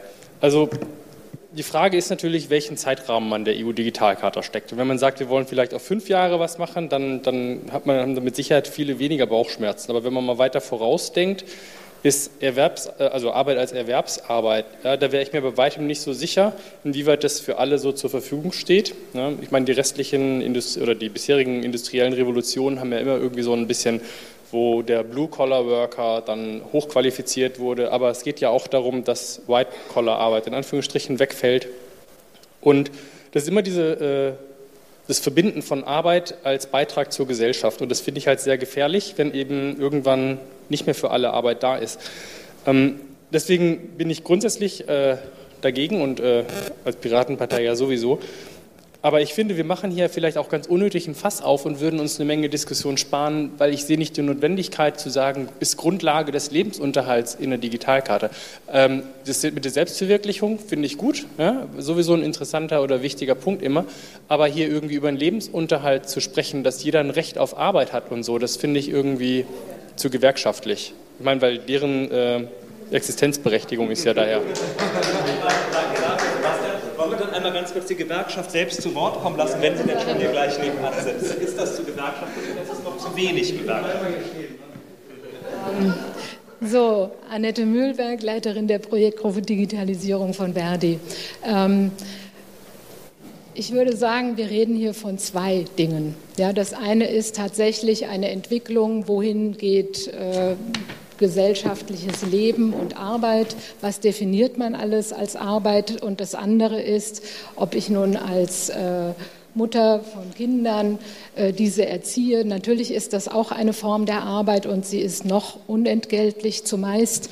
Ähm, aber wir reden hier, in diesem Fall habe ich gar nichts dagegen, diesen einen Teil ruhig auch Erwerbsarbeit zu nennen, denn es geht hier um einen spezifischen Teil, der sowohl aktuell sehr wichtig ist, wie auch in der Zukunft noch viele, viele, viele Jahre sehr wichtig sein wird.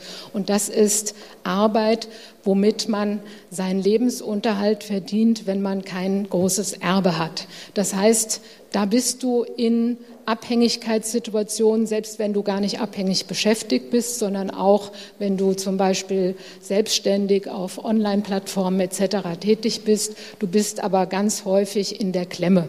Und um diese Klemme geht's. Und deshalb gibt es schon in den Grundrechten bisher genau diese Erwähnung des, der Arbeit, weil hier äh, sehr unmenschliche Zusammenhänge entstehen können, wie du erpresst werden kannst, um eben an das für dich lebensnotwendige Geld zu kommen.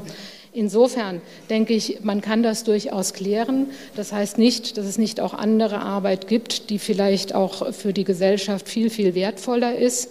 Aber um diese Erpressungssituation klarzustellen und die auch äh, deutlich abzumildern. Deshalb hat Verdi einen äh, eigenen Vorschlag noch eingebracht. Äh, das geht nämlich darum, dass man nicht nur das da beschreibt, sondern es geht auch um das Grundrecht auf Vereinigungsfreiheit. Und das ist im Augenblick durch die Digitalisierung sehr gefährdet, weil zum Grundrecht der Vereinigungsfreiheit, also das Grundrecht, sich in Gewerkschaften organisieren zu können. Da gehört zum Beispiel auch dazu, dass ich als Gewerkschafterin, wir haben ein schwarzes Brett in den Betrieben. Das heißt, dort kann man informieren, dort kann man in Austausch treten mit Beschäftigten. Das ist alles rechtlich geklärt, gesichert. Jetzt haben wir aber die Online-Welt. Und wir haben das Problem, dass die Beschäftigten in zum Beispiel Online-Plattformen äh, komplett der Willkür von irgendwelchen AGBs ausgesetzt sind, sie das nicht mitbestimmen können, sie keinen Zugang zu den Gewerkschaften kriegen, die Gewerkschaften keinen Zugang zu ihnen und die Beschäftigten untereinander noch nicht mal zu äh, Möglichkeit haben, in Austausch zu treten, weil sie gar nicht voneinander wissen. Und deshalb hat Verdi einen Vorschlag eingebracht. Äh, ich muss ihn jetzt vorlesen, weil er hier leider in der Spalte nicht drin erwähnt ist. Ähm, auch in der digitalen Welt wird Vereinigungsfreiheit garantiert.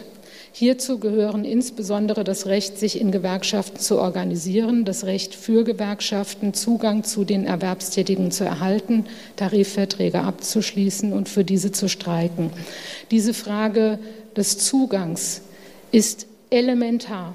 Wir haben äh, schon, und es ist auch nichts Absurdes oder irgendwas äh, Spaciges. Ähm, wir haben solche äh, Vereinbarungen schon getroffen mit Unternehmen, wo eine starke äh, Dezentralisierung der Arbeit stattfindet. Wir haben solche Formen. Das muss nicht heißen, dass ich jetzt persönlich alle Adresslisten kriege, sondern es geht darum, dass man einfach sagt, okay, wenn ich Informationen habe, dann müssen die zum Beispiel in einem Intranet präsentiert werden. Also das heißt, die, die Lösungsform der, der, der konkreten Auslegung, das ist durchaus offen, wie man das regelt. Aber dass Zugang existieren muss, das ist elementar wichtig. Eine Frage dazu. Annette, ist das denn deiner Meinung nach was spezifisch für Arbeit ist oder ist, dieses Vereinigungs, ist die Vereinigungsfreiheit nicht was, was einen eigenen Paragraphen braucht?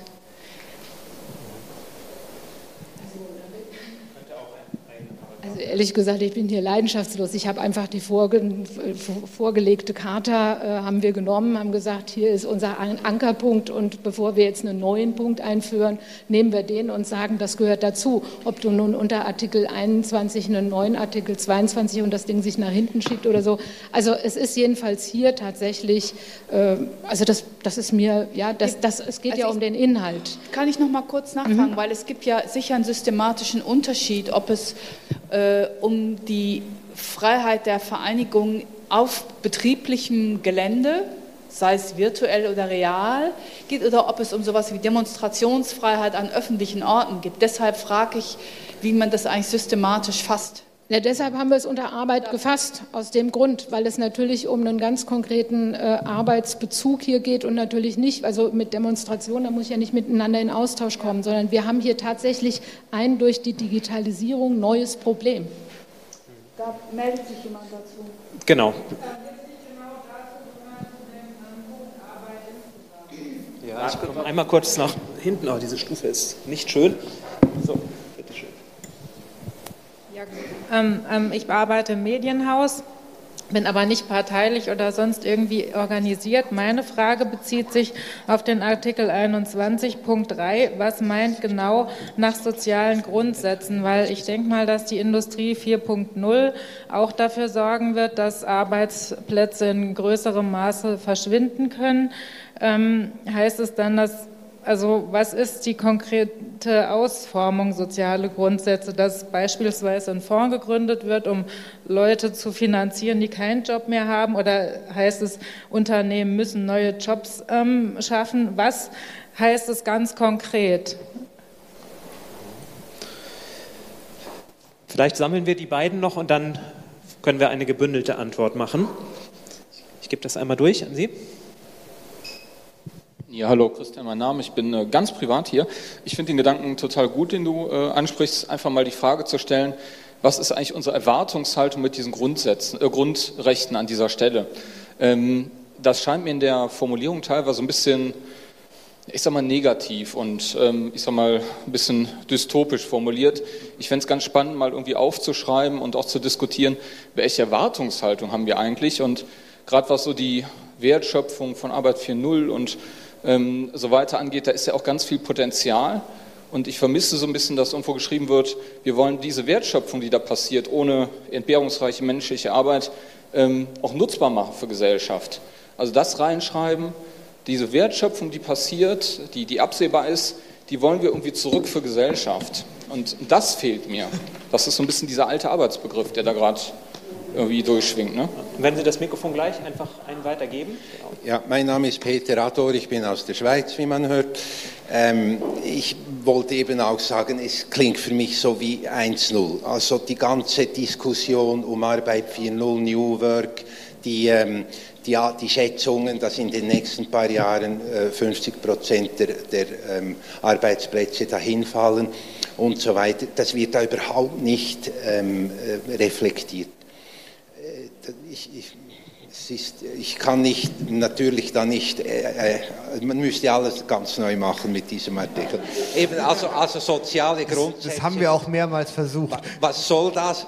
Äh, ich meine, dafür werden wir wahrscheinlich das BG haben, ähm, sicher nicht in dem, in dem Umfang, wie, wie, es Deutschland da vorsieht, sondern es muss sicher ein, ähm, ein, ein Betrag sein, mit dem man leben kann. Leute heute schon, junge, die gehen nicht zur Arbeit, sondern die machen Projekte, oft gemeinnützige Projekte, die in prekären Situationen, äh, die brauchen ein BGE und die, es, wird nicht, es wird in Zukunft nicht gearbeitet, sondern man lebt, man lebt mit Projekten, man tut etwas, man ist selbstbestimmt mhm. und das wird hier nicht reflektiert.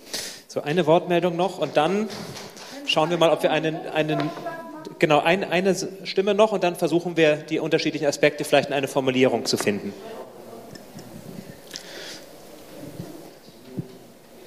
Ja, also hallo, Michael Krause, äh, Universität Potsdam. Ich ähm, bin bei diesem, äh, mit diesem Artikel eigentlich insgesamt schon eher zufrieden. Ich finde, ähm, viel ging es jetzt äh, in letzter Instanz ja hier auch um ähm, Grundeinkommen und äh, bin da nicht der Meinung, dass, dass man das hier reinnehmen müsste in irgendeiner Form von der Tendenz her, weil das ist eine offene gesellschaftliche Debatte, wo ich persönlich auch nicht sehe, dass das wirklich helfen würde. Ich glaube, das würde einfach eingepreist werden und äh, Wohnen und alles würde teurer werden und man könnte trotzdem davon nicht einfach frei leben. Also das halte ich ähm, sozusagen für problematisch, äh, wenn nicht sozusagen Kapitalismus abgeschafft wird in der jetzigen Form, glaube ich, wird das so nicht funktionieren. Aber ich sehe noch einen Punkt, ähm, wo ich denke, das wäre eigentlich einen eigenen Artikel wert, nämlich ähm, die Frage der Gestaltung des digitalen Strukturwandels nach sozialen Grundsätzen.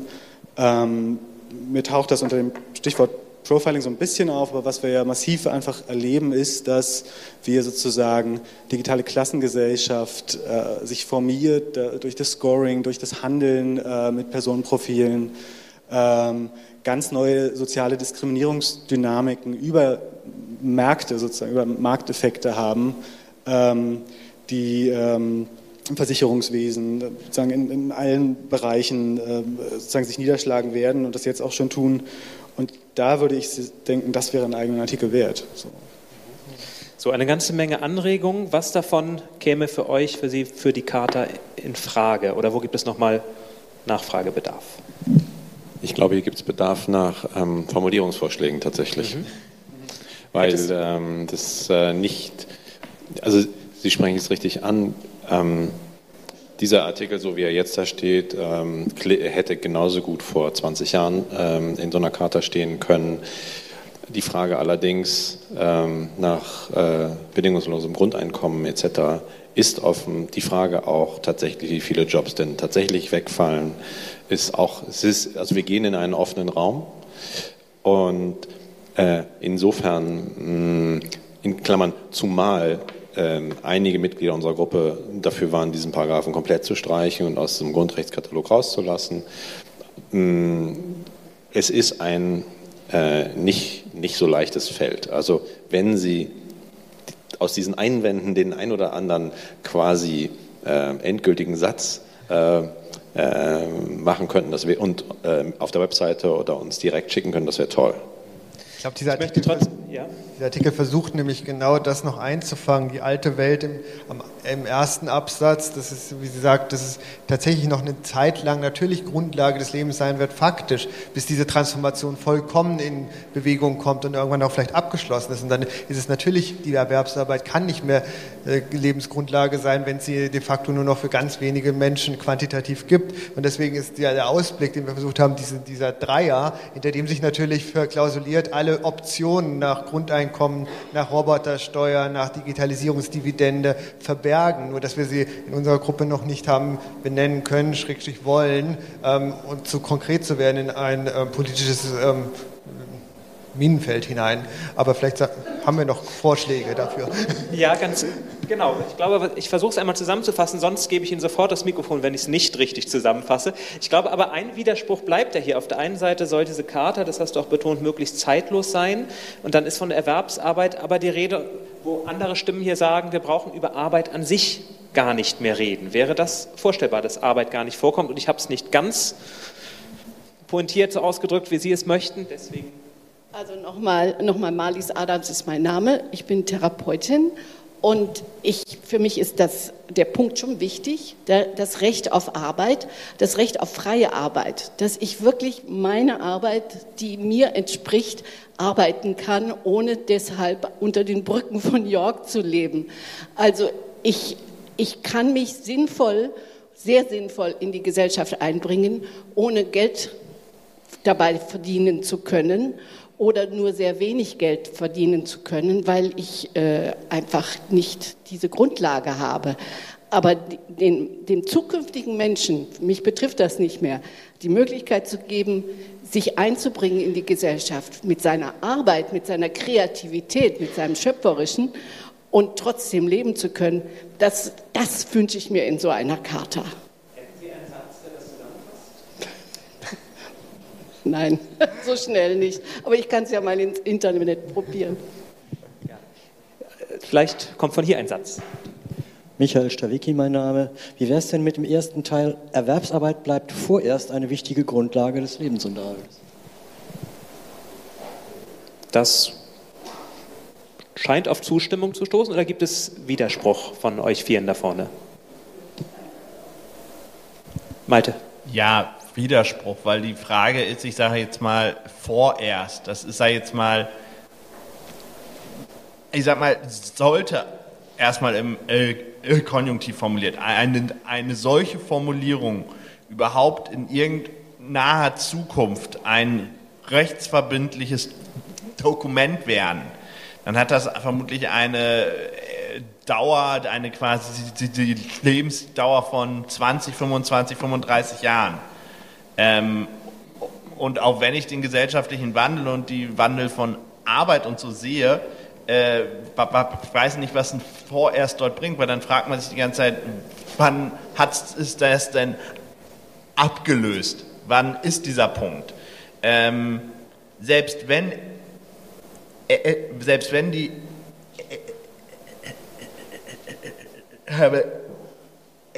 Erwerbsarbeit vielleicht nicht mehr 42 Millionen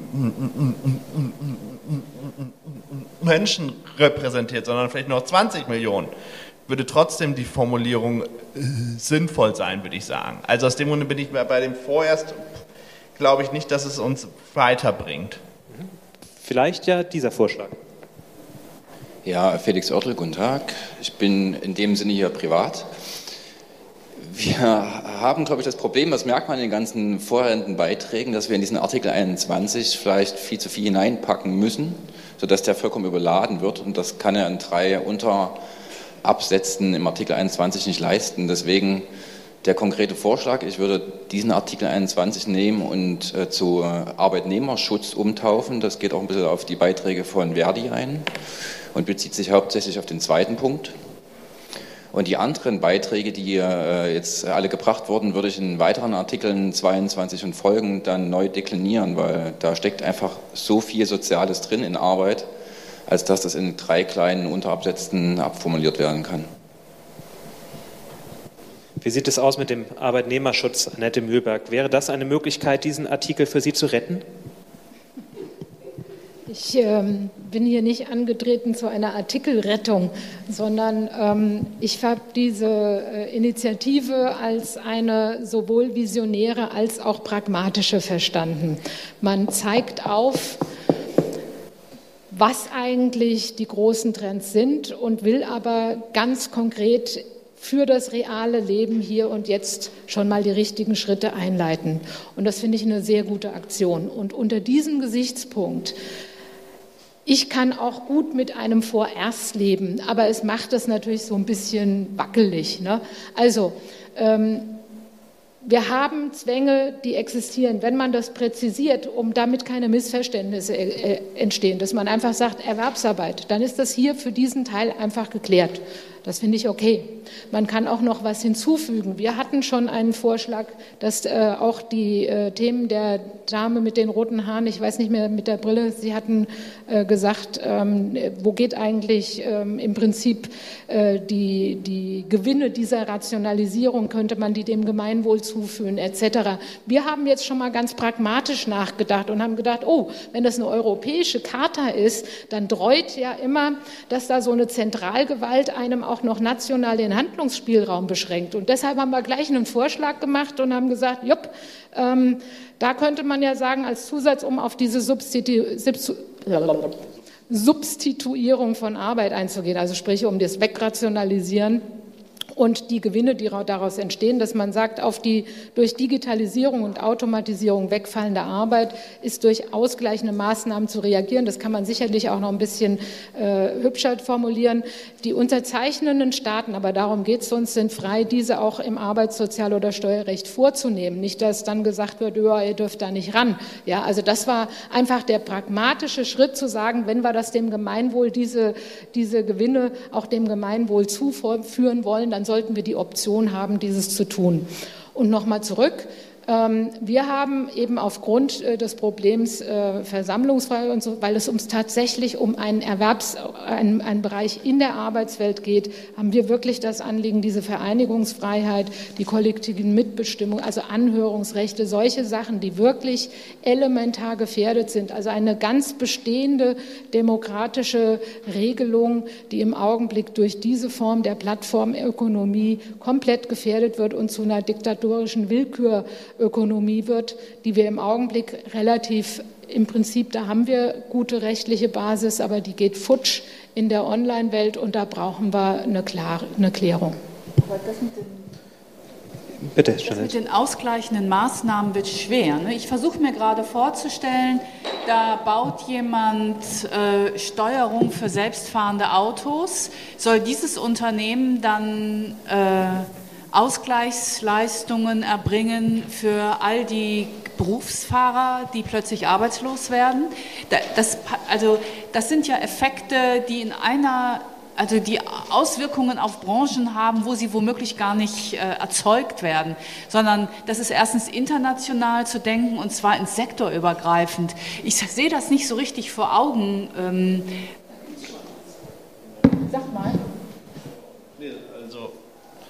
Also ich glaube, dieser Punkt hat ja auch ein Verständnis, welche Rolle hat der äh, Staat dabei. Und der Staat hat ja zum Beispiel, das fand ich jetzt nicht super, aber ich sag mal, hat ja in anderen Bereichen bei einem mm, massiven strukturellen Wandel auch eingegriffen. Ich sage jetzt mal die ganze Frage äh, Kohle zum Beispiel. Da wurde quasi. Was?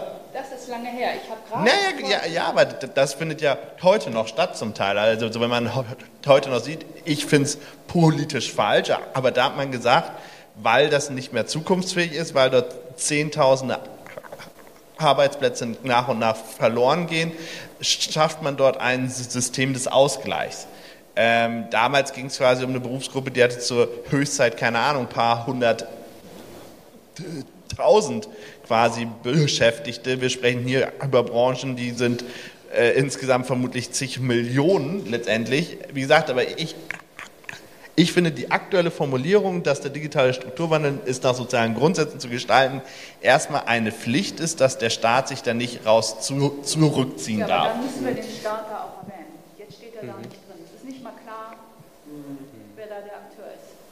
Nee, wie gesagt, weil ich, ich, ich, ich sag mal, du, du kannst ja sogar zum Teil sag jetzt mal, die, die weitergehende Diskussion führen, dass man sagt, okay, äh, was du gerade sagtest, Ausgleichszahlung, dass man sagt, die Debatte hatten wir früher schon mal, kann man jetzt wieder aufmachen. Ähm, Wie gesagt, ich will sie jetzt nicht fordern, aber ich sag mal, solche Sachen wie in Anführungszeichen Robotersteuer. Wie gesagt, das sind Das- ja Sachen, wie gesagt, ich weiß schon das Kopfschütteln sehe. Es ist keine Forderung, die ich gerade aufmache, aber es sind natürlich Vorschläge, die in der Disku Diskussion stehen. Wir haben auch die Forderung zum Beispiel mal gehabt, wo wir vorhin das Immaterialgüterrecht hatten, dass es eine Abgabe auf quasi jedes übertragene Gigabyte geben soll, um darüber dann zum Beispiel einen Ausgleich zu verschaffen, der dann über die Verwertungsgesellschaften ausgeschüttet wird. Also ich sag mal, es gibt ja schon Versuche, ich bin da auch nicht mit glücklich, aber ich glaube, es ist eine vornehmliche, also eine vor, vornehmliche Aufgabe vom Staat, aber ich glaube, es gibt auch eine gewisse Verpflichtung beziehungsweise Bereiche, wo auch die privaten Akteure mit reinspielen. Das ist ein schönes Beispiel, das zeigt, dass auch innerhalb der Gruppe der Charta Verfasser noch keine Einigkeit in allen Punkten herrscht. Also dass auch da Überzeugungen noch neu gebaut werden können, weiter diskutiert wird. Wir wollen, Sebastian von der Piratenpartei hatte sich noch gemeldet und dann würde ich gerne den Punkt Arbeit abschließen. Wir werden auch den Vortrag, Vorschlag von Verdi online stellen, sodass man auch da weiter darüber diskutieren kann, genauso wie die Anregungen, die wir bis hierhin bekommen haben. So.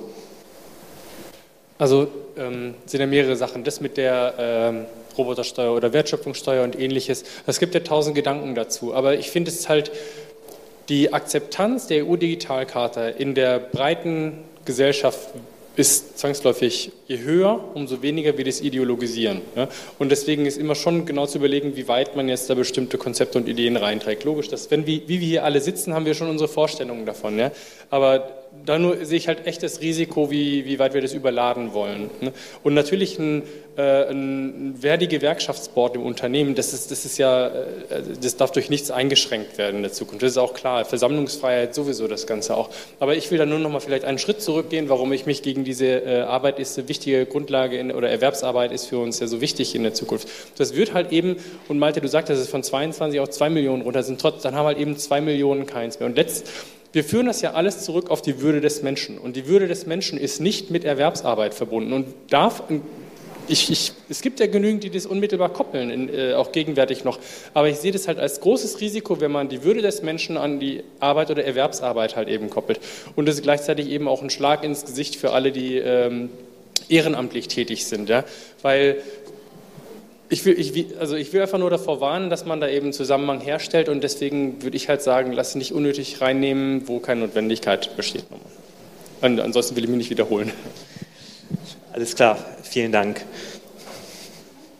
So, auch, auch hier könnten wir noch lange weiter diskutieren. Wir haben aber noch zehn Minuten. Deswegen würde ich gerne einen Punkt noch aufgreifen, der vorhin auch in der Abstimmung als wichtig benannt wurde. Das ist der des Datenschutzes und der Datensouveränität. Ich lese es einmal vor. Wir sehen das, das ist Artikel Nummer 11. Jeder hat das Recht auf den Schutz seiner Daten und die Achtung seiner Privatsphäre. unter Punkt 2, jeder hat das Recht, über seine Daten selbst zu bestimmen. Personenbezogene Daten dürfen nur nach Treue und Glauben und für festgelegte Zwecke erhoben und verarbeitet werden, wenn dies für das jeweilige Nutzungsverhältnis erforderlich ist und eine vorherige Einwilligung erfolgt ist oder auf gesetzlicher Grundlage. Die Einwilligung muss ausdrücklich und informiert erfolgen. Nutzungsverhältnisse müssen fair und transparent gestaltet werden. Und drittens, die Einhaltung dieser Rechte wird von einer unabhängigen Stelle überwacht. Und besonders schön finde ich die überarbeitete Version, die heißt, der Aspekt ist wichtig, bedarf aber einer umfassenden Überarbeitung. Das heißt, da ist noch der Kommentar dazu. Das ist nicht die neue Formulierung, natürlich nicht, sondern der Kommentar dazu. Warum war es so schwer, Götz Hamann, da eine neue Formulierung zu finden? Ganz einfach, weil äh, wir uns nicht in der großen Gruppe zusammengefunden haben. Das hat terminlich nicht gepasst. Und da war zum Beispiel Professor Johannes Kasper nicht dabei. Er hat aber ähm, einige äh, sehr konkrete und auch, auch kluge Vorschläge dafür. Aber wir sahen uns dann äh, als Gruppe nicht in der Lage, ähm, also ähm, die, diese Formulierung sowohl eins zu eins ohne Diskussion mit Johannes Kasper zu übernehmen, ähm, aber auch haben keine ähm, jetzt äh, endgültige andere Fassung gefunden. Insofern haben wir gedacht, das ist nur fair zu sagen, da sind wir noch nicht so weit.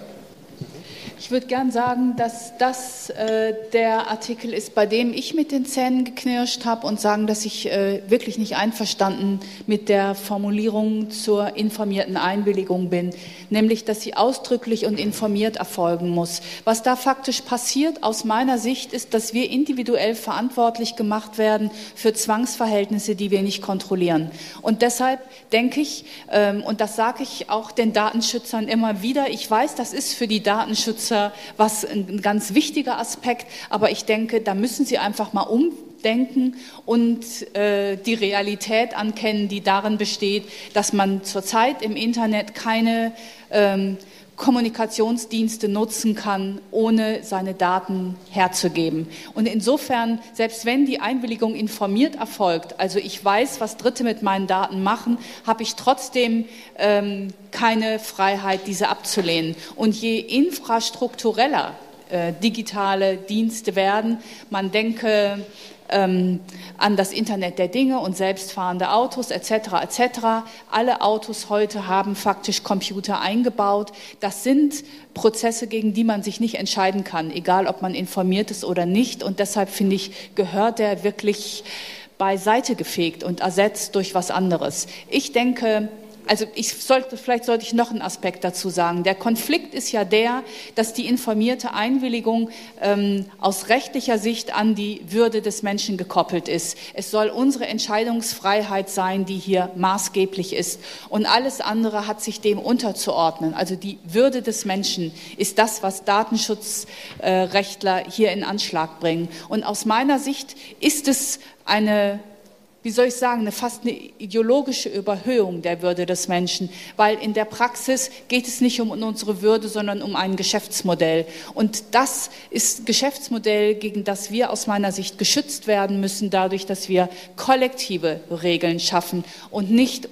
individuell die Verantwortung für die Folgen dieses Geschäftsmodells zugewiesen bekommen.